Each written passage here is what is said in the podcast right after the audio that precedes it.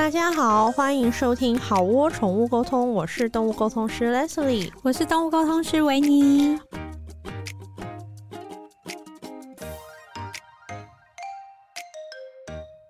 我们这一集想要聊一些，就是我们这。半生来，就是我们有有经历过，或是我们有学习过，或是我们有受过帮助的一些身心灵好人好事。嗯，就是说我们也是有上过一些课，然后我们也是有受过一些我们觉得还蛮不错的课程，或者是一些 workshop。然后我们就整理一下跟大家分享，说，哎，我们觉得这些还蛮不错的，有帮助到我们。那维尼先好，一开始接触身心灵，一开始最早是因为动物沟通。也是因为动物沟通的关系，然后就慢慢的开始诶扩散，就是嗯有一些其他的课程是相关的课 程。然后当时的老师，我觉得他开了一堂我觉得蛮不错的课，但是现在我不知道有没有了。但是当时他有开一堂叫做“爱自己”的课哦，他的名字就叫“爱自己”吗？好像就是叫“爱自己”，怎么这么棒？对，或者就是简单粗暴。对啊，因为其实很多东西外面不离其中，就还是绕回这件事啊。对对，然后其实我自己。本身从小我都是一个还蛮没有自信的人，嗯、也许没有自信的根源就是你也不喜欢自己，嗯，对对对对对，然后那时候我就觉得说，好像可以去上上看这样子，那、嗯、是一个算是带状课，然后就是可能多久上一次，多久上一次这样。然后在那个课程当中，其实老师就会带一些，就是第一个你要先认识自己嘛，嗯，怎么认识自己？就是会透过一些冥想，以及你对自我的一些分析，嗯、对，然后或是他会有各种呃角度，然后跟小故事的带领之类的，嗯、然后让你知道说，诶，很多时候，呃，你看到的表象。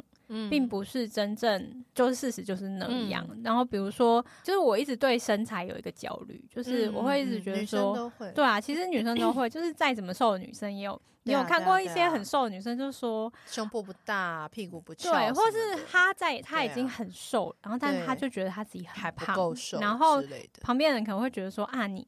你应该是就是故意要炫耀吧，然后凡尔赛体，凡尔赛文体。对对对对，但是其实可能他是他是真的觉得他自己很胖这样子。对对对，然后但是我们看别人就会说你还好吧，你没有很胖啊，你这样还好。然后我自己也是一直都有一个迷思，就是会觉得说要瘦比较好。嗯，对对对，那可能也是我们现在那个生活的环境，对啊，对啊，给我们的一些 观念之类的。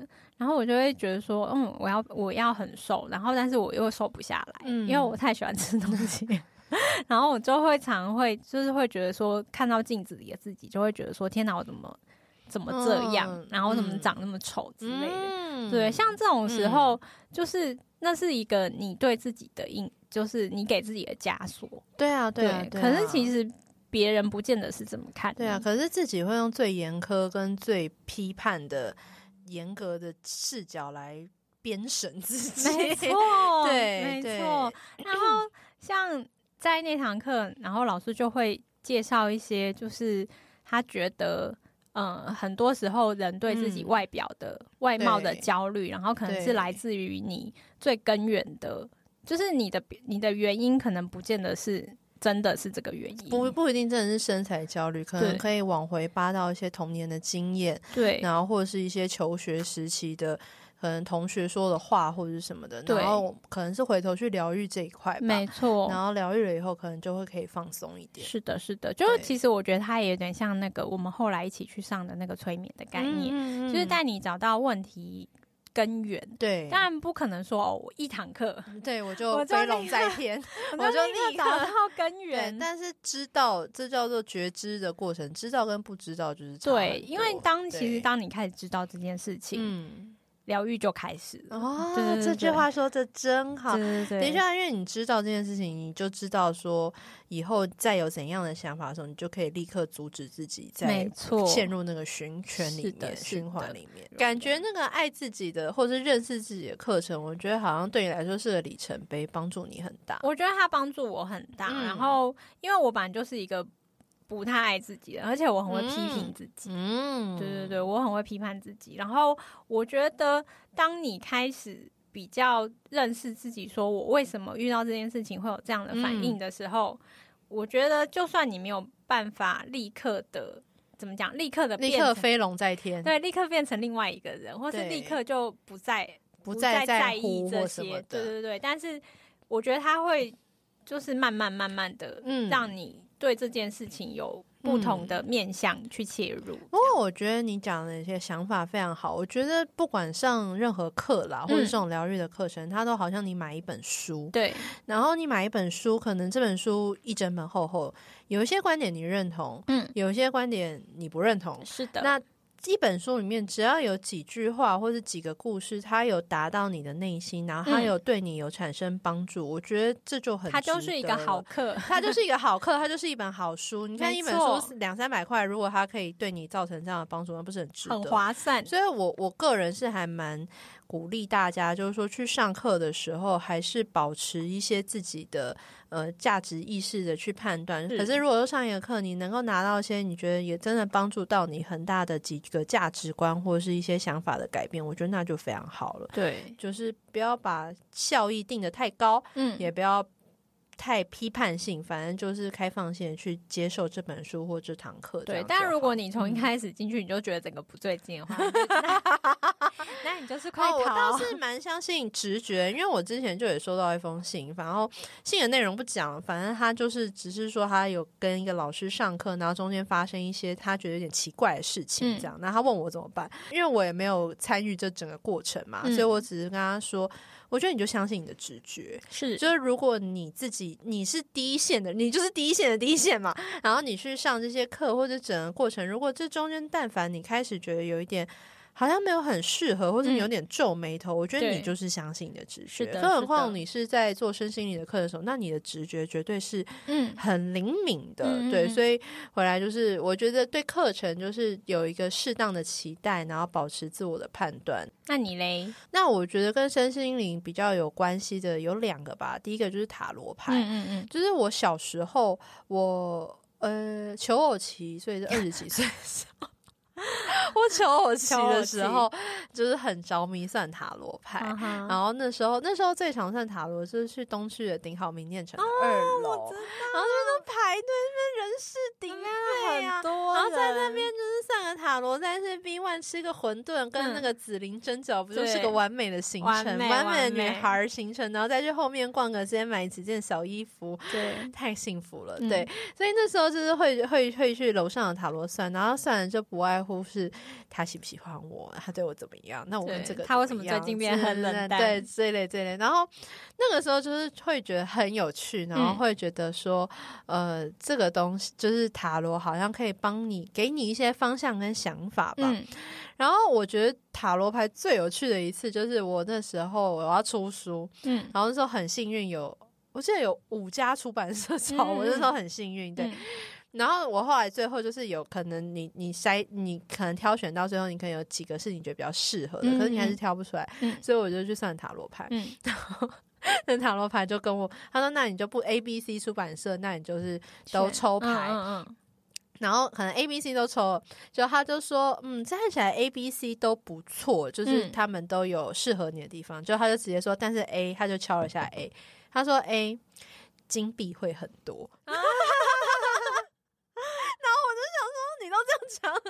然后那塔罗师说也不会啊，因为每个人追求不一样啊。嗯、因为有些人他他不是追求这个，然后我就说，怎么会有人不追求金币？是 没有，因为你要出书了，你当然就希望他卖啊，不然你当然希望这个书可以长长久久的在市场上嘛。嗯、所以后来就选了 A 出版社，然后就后来就是发展的也不错，对。嗯、所以这算是我那时候我觉得塔罗牌还蛮棒的，就是说我觉得他的。对我来说啦，因为那时候工作也很忙，嗯，就觉得说它占用的时间不会太久，嗯。嗯、然后它的成本也不会太高，嗯、然后那个时候还不流行，但现在就很流行，各种好像 Line 也可以算，对，然后我就觉得这真是太棒了，对啊，远距的，就是对远距的，然后如果你有熟悉的塔罗师，那个 Line Pay 噼啪 其实就可以处理掉，对啊，超方便的，对啊，然后所以我后来就是因为我我也许以后就是也有一些其他的商品规划，所以我就想说，哎，那我也来学学看塔罗牌好。嗯嗯，然后我是跟梅基塔罗学的，它的那个梅是梅花的梅，姬是呃女部的那个姬，公主的那个姬的意思。嗯，然后我就找他学塔罗，然后我找他学是因为他是我动物沟通的学生。嗯嗯，然后我去上课，然后我就觉得他上课真的太好玩，嗯、因为我本来以为塔罗牌是要记很多东西，嗯、因为塔罗牌不是已经不知道几百年还是怎样，就就是。超好玩，他每一张牌都在跟我讲故事，嗯嗯，然后跟我说：“你看这一张牌，有一个人从高塔上掉下来了，那你觉得这张牌会是什么好牌呢？” 你看有没有看到还有雷击，还有火？然后说：“所以你觉得这张牌好了？没错，这张牌就是意外跟灾难的意思。然后就是都是用讲故事的方法讲，比较好记。对，然后再加上，因为他职业好多年了，嗯。”大概可能五年八年吧，嗯、所以他有好多的故事哦。嗯、他每次讲到这个牌，他说说到高塔这个牌，我就有故事给你讲。然后他就会跟我讲一些什么，他以前聊过一个女生啊，那女生后来怎样又怎样的。然后每一张牌都有故事，然后你真的想忘都忘不了。然后他讲的故事都是那种很极端的，然后你就想说：天哪，世界上还有这种事！然后还有的时候还会搭配一些那种有点像男女青红灯的故事，嗯、因为算塔罗不外乎就是算男女啊，对感情、婚姻啊，或者是什么。嗯、然后他就说，结果这个男的后来又怎样？然后那个女的后来又怎样？然后就觉得说，嗯、哇，我的天啊，真的太精彩！然后我还有分享给我一些故事，居然还是有上社会新闻，哇，是不是很棒？很棒，我都觉得我就带咖啡去，然后我可以听他讲。天，我觉得，哎，塔罗不是让你先告诉我接下来这个故事是什么，你先把上次那个故事讲完。然后后来回来以后，我有时候一些，我觉得他在你没有办法掌控事情的时候，嗯、塔罗是还蛮好的一个帮助，嗯、就是。因为我我这个人本身不喜欢跟人类有太深的连接。我通常如果这个人我应该要很深，就是这个人我已经就处女座，我已经他已经过了我九九八十一道关卡，所以我把它放到很里面。嗯，所以我通常我如果真的有疑难杂症，我其实也不太会问人。嗯嗯，然后所以我就觉得有有牌可以问真是太好，就是白一个牌。然后我是那时候就是阿牛开始上托婴，就是开始去学校去托婴中心。嗯，然后就突然一阵的那叫什么？紧张，因为一些新闻真的很很多嘛，嗯、然后就我就问塔罗说，我就问塔罗说啊，你们去托运中心都好吗？然后结果我拿到的牌真的很可爱，我拿到的牌就是一个。我忘记那个是哪一张牌，他就是一个骑士，嗯、然后拿着一只小宝剑，嗯、然后因为我的塔罗牌都是兔子，然后就是兔子拿着那个小宝剑，然后就是要出发的样子，然后很很很就是蓄势待发，然后很炯炯有神的样子。嗯、然后那张牌，我觉得那张牌就是在告诉我说，他就是他就是一个小骑士，嗯、然后他就拿着一个小宝剑，然后就是他要他一个小兔子，他就是他要出发了，他要去他的新的旅程，你不用担心。嗯、然后那时候就我就觉得那真的有。给我到一些安慰的效果，嗯嗯，所以我觉得身心灵这些，不管是你要上课还是排卡，我觉得他最后来带来的都还是一点。疗愈跟放松的效果，嗯嗯嗯、像我也有送过我妈妈一副牌卡，然后那牌卡就更简单了，就是好像每一句话都是一个正念吧，每一句每一张牌都有它的一句话，然后每、嗯、每不会说让你看了心情不好，都是会让你觉得很棒的。嗯，然后我妈妈也说，她有一次心情不好还是怎么样，她出门前她就抽了一张牌，嗯，然后抽到那张牌，她好高兴，因为那张牌好像是整副牌里面最好的一张牌，还是怎么样？她说她心情非常，她觉得她心情就是完全从零分。到一百分那种感觉，嗯嗯、然后他整他后来把那张牌随身携带，然后他觉得他只要好像有点沮丧或者他拿那张牌出来看，他的心情就非常好。嗯，哎，Come on，一张一副牌五百块，能够带到这，带的效果你不觉得很划算？欸、一杯手摇饮都多少钱了？真的，对啊，所以我觉得这真的是。我觉得所有这个身心灵这些这些，不管是课程还是什么，嗯、他最后带你，应该都是要带你来到这个地方，就是认识自己，或是疗愈自己，嗯、然后或是让自己放松，或是放下。我觉得最后就应该都是要来到这个地方。如果你没有来到这个地方的话，那你就你想一下，你想一下，或者多上一点，或者再看看有没有其他适合你的。你应该要来到这里的。对 对啊，对。讲到牌卡，我也有上过，我上过的牌是天使牌卡，对对对。然后我觉得蛮有趣的，就是我觉得身心灵好像比较会常比较常讲到天使对的事情。然后对我来说，我觉得他们就是就是一个高于人类的存在这样。然后，但是我觉得有时候算就是。就像你讲的，在我们很慌，就是彷徨的时候，或是要做选择，不知道该怎么办，选出版社的时候，对，然后或是不管你要选男朋友还是 选女友，在你要做很多选择的时候，嗯，然后就会不知道该怎么办嘛。然后其实你有时候那个答案是问别人，你其实你已经知道别人会回答什么。对对对，就是别人要回答你也都知道。然后你有时候就会想说，那我来听一下，嗯，就是其他的意见好了。然后就是把牌拿出来，然后有一阵子我很喜欢买。各种牌卡哦，对，那是一个坑。我记得那时候你就有劝过我说：“我先告诉你，这是一个坑。”对啊，你有得买了，因为有的这样做很 漂亮，然后烫金印刷，旁边还有金边。对啊，我有买过一套，就是都是猫咪的，超级可爱。对啊，嗯、然后就是小猫咪会告诉你人生的，嗯、天哪，超棒的！对，对对对。然后有时候就是出门前，或是今天可能觉得好像有点不顺，嗯、然后就会。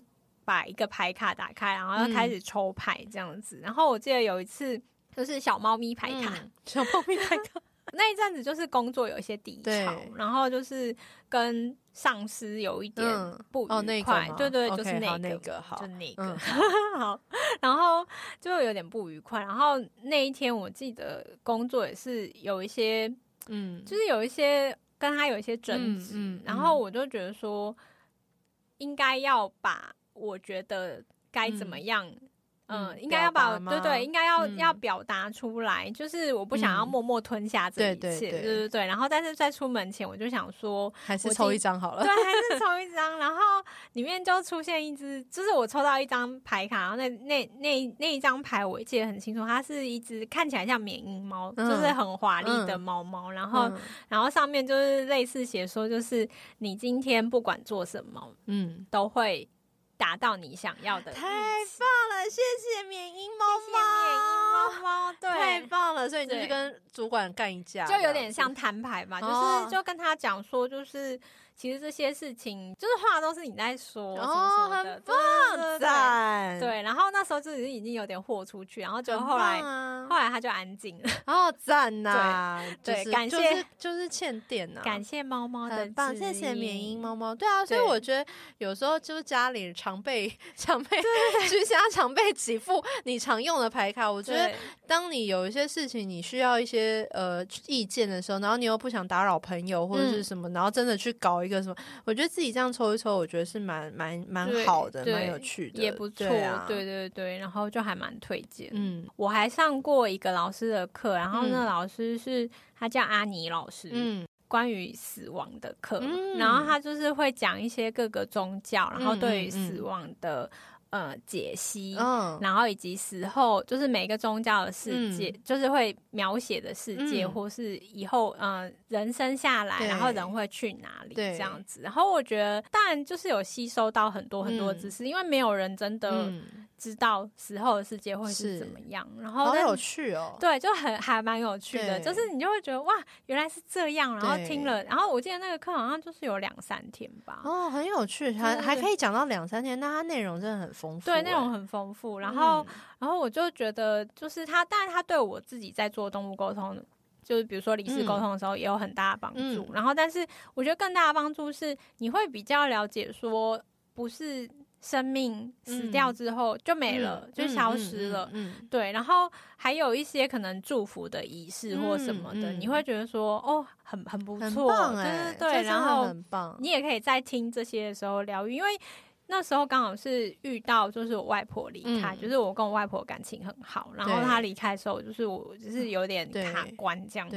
那时候本来上上课只是想说。需要一个寄托吧，嗯，就是转移注意力，然后至少拿，但是拿大脑还能进入一些新的资讯进来。对对对，但是其实上完那堂课之后，就是老师讲的一些，就是我觉得那个老师他还蛮常会讲一些，就是让你觉得，哎，就是突然就是被打醒的话。哦，好棒哦！对，然后就觉得宇宙对你真好，帮你安排了这样的课程。对，我是一个非常喜欢上课的。对对，然后就是我只要觉得有兴趣课，我就会去上。对，然后像我最近就沉迷于手工艺的课，他 最近去做耳环，超漂亮的。对啊，对，做了那个叫什么树脂，而且他做的耳环是居然是梦幻的紫紫绣球花配色。对啊，他是我想说，哇，你是少女心哎，少女维尼，我内心住着一个少女。对对对对，好，然后回到那个嗯阿尼老师的课，然后我就觉得说，我上完他的课之后，那一段时间的那个课，就是对我来说是很大很大的支持，很棒哎，我觉得在这样的一段路上，有人这样支持你走过这一段，真的是是的，是的，我觉得很不错。对对，然后所以嗯，但我不知道他现在有没有开这个课，应该是对，可能也许有，或者是大家听完以后就去逼他，也是对，去 follow 一下这样子，很棒啊！是我在。怀孕前，嗯，然后那时候我就是那时候生活就是比较辛苦一点点，嗯、然后因为我爸中风什么的，嗯、所以然后那时候我还内分泌失调，嗯，然后就变胖什么，嗯、反正就是那时候人生是有一点压力，有点大，有点乱流期，嗯，然后所以那个时候我我我比较不是上身心的课，我去上了一些工作坊，嗯嗯，然后他是他的粉专叫做。A small but real family，主理人是我的以前认识的一个口译的朋友，叫人内。嗯，他还有一个社团叫未来铸造空间，大家如果有兴趣的话。嗯、然后他那时候就开了一个谈判工作坊，嗯嗯，他是在教人如何谈判。哦，很棒。然后这没有这时候身边，我身边可能就会朋友就问我说：“你有需要这个吗？对啊，就是你不是吵架王吗？”可是后来我会发现，我好像真的很需要，因为我觉得。不能一直用吵架王的方式。对对对对，不能一直用吵架，就是还是要需要处理一些，就是说该怎么好好的是双赢。嗯、因为我听我那时候学到一句话，就是说吵架没有都是你赢的，吵架如果都是你赢，其实是双输。嗯。那那因为我人生吵架的时候是我赢，然后 我就觉得这样不能这样下去，应该是要追求双赢的。对，那这可能就跟谈判有关系，嗯、就是你该如何？我觉得我可能困惑不是表达问题，我可能困惑的是倾听的问题吧。啊、就是你该如何倾听别人，然后跟让利。就是说，人家提他的条件，嗯、那你的条件是什么？只是生活上无处不谈判啊，嗯、小到停车格或者是什么，跟邻居什么，这都是谈判对。然后好像因为我那时候去上，然后后来我就发现说这个。很有趣，就是，然后那时候的确也帮助到我一些思维的理清了。嗯、然后后来人类他又推，这整个是一脉承下。然后人类又有一个冥想音档叫《老娘有钱》嘛，我之前好像分享过。嗯，然后因为老娘有钱，所以我就了解跟接触到催眠这件事情。嗯、然后后来我就有去找人类，跟人类的老师，人类的老师叫张淑瑶，淑、嗯、是淑女的淑，瑶是玉不摇，嗯嗯，玉不一样。然后我就找他们催眠，然后我在一些我的课题上也都有一些新的想法跟不同的视角。嗯、我觉得催眠最有趣的就是你会完全从不同的视角看一些事情。你想说，我从来没有想过从这个角度来看这件事情，这样子。然后所以后来我就想说，诶，那如果说催眠都是处理潜意识或意识有关的事情，意识对话的事情，嗯、那会不会跟动物沟通有关？嗯，所以我就以这个为。片头嘛，然后把维尼给骗去上课，然后我觉得催眠这也是我这几年来经历，我觉得很有趣的事情。嗯、你你有被人催眠过吗？还是你就只是被我拖去了？嗯，我之前有被，就是朋友的朋友，就是练习、哦、什么时候啊？还蛮久之前，还蛮久。然后呢，嗯、那一次经验怎么样？那次经验，我觉得那一次也是还，我觉得它也是一个蛮疗愈的过程。嗯嗯、对，但是因为那个那个催眠师他是。我觉得他算是新手，嗯、然后就是也比较生涩一点，嗯、所以有时候会不小心有点出戏，有点出神，对对对，会出戏的感觉。嗯、可是他还是很努力的，嗯、就是想要帮我解决我那时候当时想要解决的问题。嗯、然后那时候那时候想要解决的是感情的问题，哦、所以真的很久之前，然后、哦、真的很久之前，大概十十多年前这样子。对，啊、对对对，然后因为那时候我我自己的状况是我我就是沉沉溺在就是我。我想要等那个背叛我的人回来啊！对对对对对，我就是我一段有毒的关系。对对对对对，那其实已经分手，可是我就想要等他回来这样子。对，就是那时候妹妹啊，你爱的妹疼呐。对，然后然后他就是有带我去找那个根源，就是为什么我会对这个。关系就是执迷，我不想要放手。对对对对对，然后我觉得他有带我找到为什么我特别不想跟那个人分开的原因。对对对对对，然后我觉得当下你知道那个原因之后，嗯、你就有办法比较知道说，哦，其实问题可能不是在于那个人他是一个真的多多难得、多不就是不可得之人，而是你。你内心有一个你过不去的坎，你有一个缺乏的东西，然后只是借尸还魂的，对对对，在他身上还魂，借尸还魂。其实人生，我自己，因为我后来就是蛮、嗯、就有去练习，就是有一些同学很好，嗯、他们让我练习。对。我后来就发现，人生真的太多事情都是借尸还魂、欸，是的，是的，就是你有很多的事情，其实你从来没有跨过去，或者你从来没有把它。处理好过，对，像哦，我我可以分享一个我最近催眠我自己，没有应该说自己自我对，因为我觉得后来我觉得催眠就是一个意识对话，所以也可以处理到一个潜意识的对话。然后我最近在处理一个问题，就是这问题真的困扰我非常久了，就是我有留不住钱的问题，嗯。然后我我本来就有这个问题，然后我现在这个病变更严重，就是我有就是就我不当然我可能后来我就变成强制说，我可能例如说十块钱进来了，那我也许我就逼自己先把五六块钱先存起来，就是放到看不见的地方，动动不了，对对对对。然后后来做到这样，可是我还是很想研究，说我这个就是这个呃跟钱有仇，不能把它留在身边的问题到底是什么？对对对，后来在研，然后我自己催眠以后，我就发现。我居然看到的画面是我爸爸中风前那几年坐着，就是我每天早上上班，然后我都是看他坐在客厅，嗯，然后他坐在客厅，他可能都在抽烟，嗯，然后他那几年都是可能有点蛮辛苦，在想一些工作的事情，嗯，或者是他一些他事业的事情，这样子，是有一点点呃愁云惨雾的那种氛围，嗯，那后来我爸爸就中风了嘛，嗯。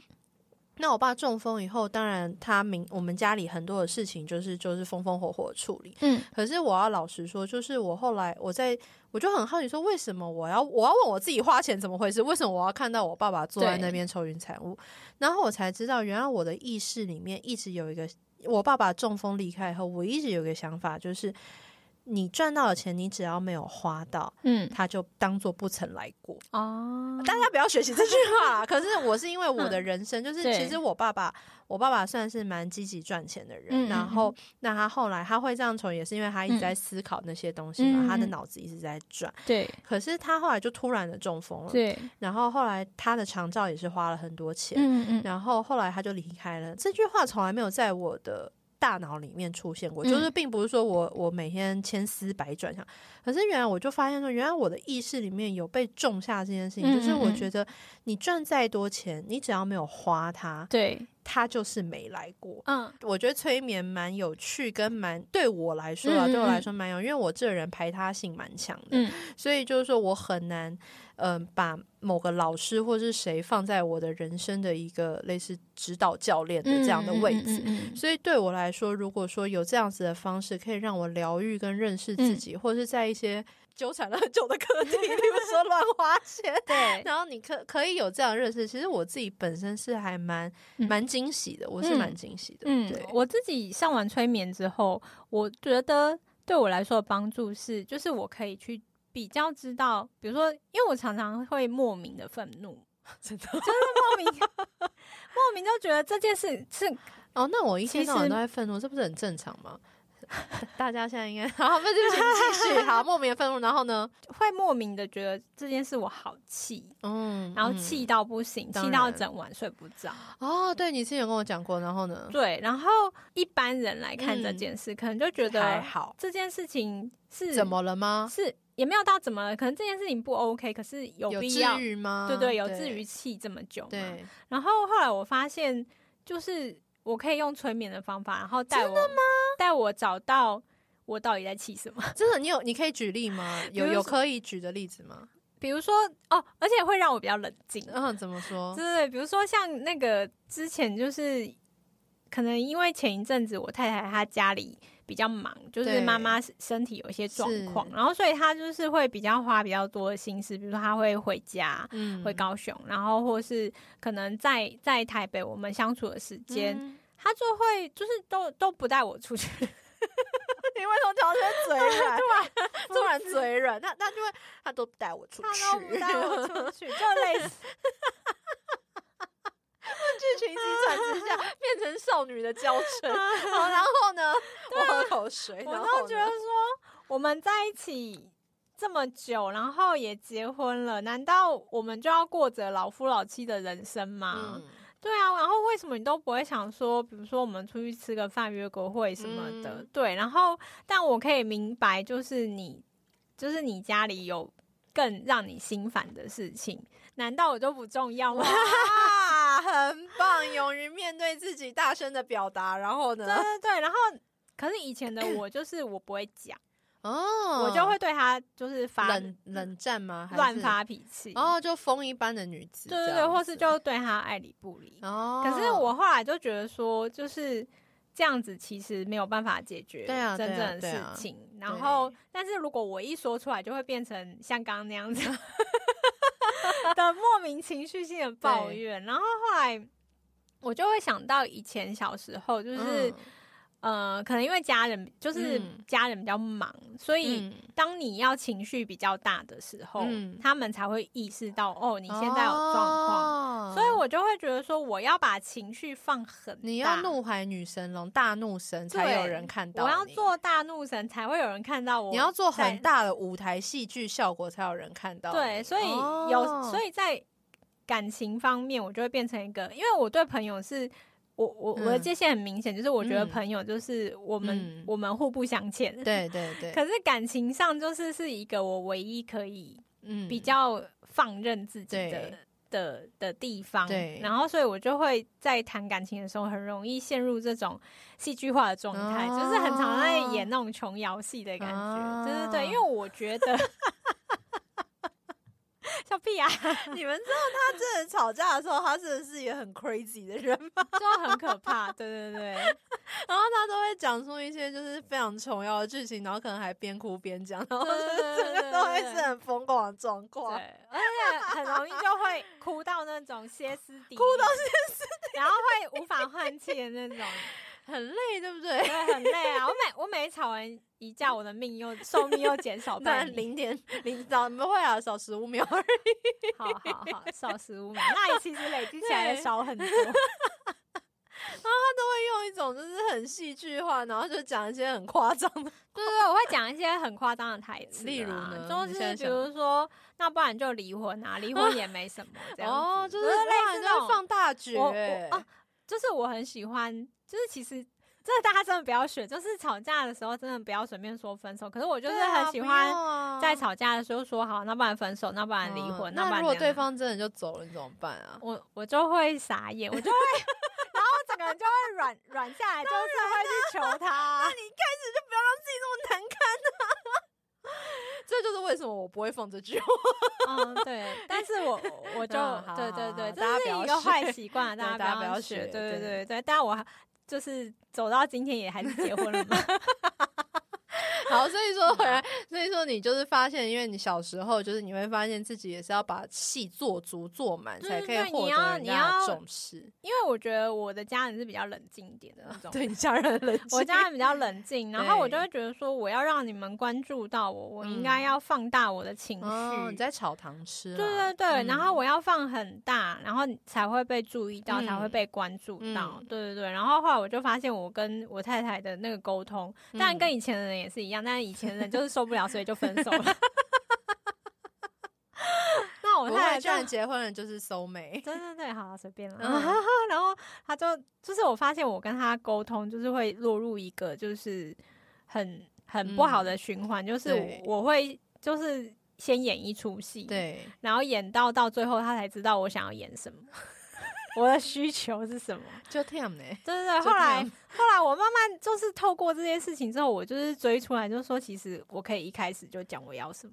你你本来很好，你知道了，很棒，为我拍拍手。你现在一开始就用两句话讲清楚你要干嘛，对不对？对，就是会。我要你带我出去玩。对，我就说你不觉得你最近都没有带我出去，怎样怎样？这样很好啊。那维太太应该很高兴你有这样的进化。他就会，我就说你自己想一下。那他有没有要送匾额去给书妖老师？惠我良多，应该是可以 送一个送一个花篮，送一个 匾额。书妖老师，如果听到你，如果收到的话，就是韦太太送。对对，送你一个惠我良多的匾额。总之就是，我觉得这真的是一件很有趣的事。其实我这几年，我觉得我接触身心灵这个领域来，我觉得对我啦，对我来说，嗯、我真的觉得最有效、最有用，然后最就是帮助最大吧。嗯嗯嗯嗯，大概是这样。嗯，嗯好。好好，你讲完了是不是？我讲完，我讲完。好，哎、欸，那还有你最近你身心灵还有别的呃课程或什么吗？其实还是有一些陆陆续续有上一些课程，嗯、对对对。但我觉得他们就是万变不离其宗，嗯，就是认识跟自己对话吧。我觉得还是跟自己比较相关。嗯、然后，因为其实你跟自己的关系。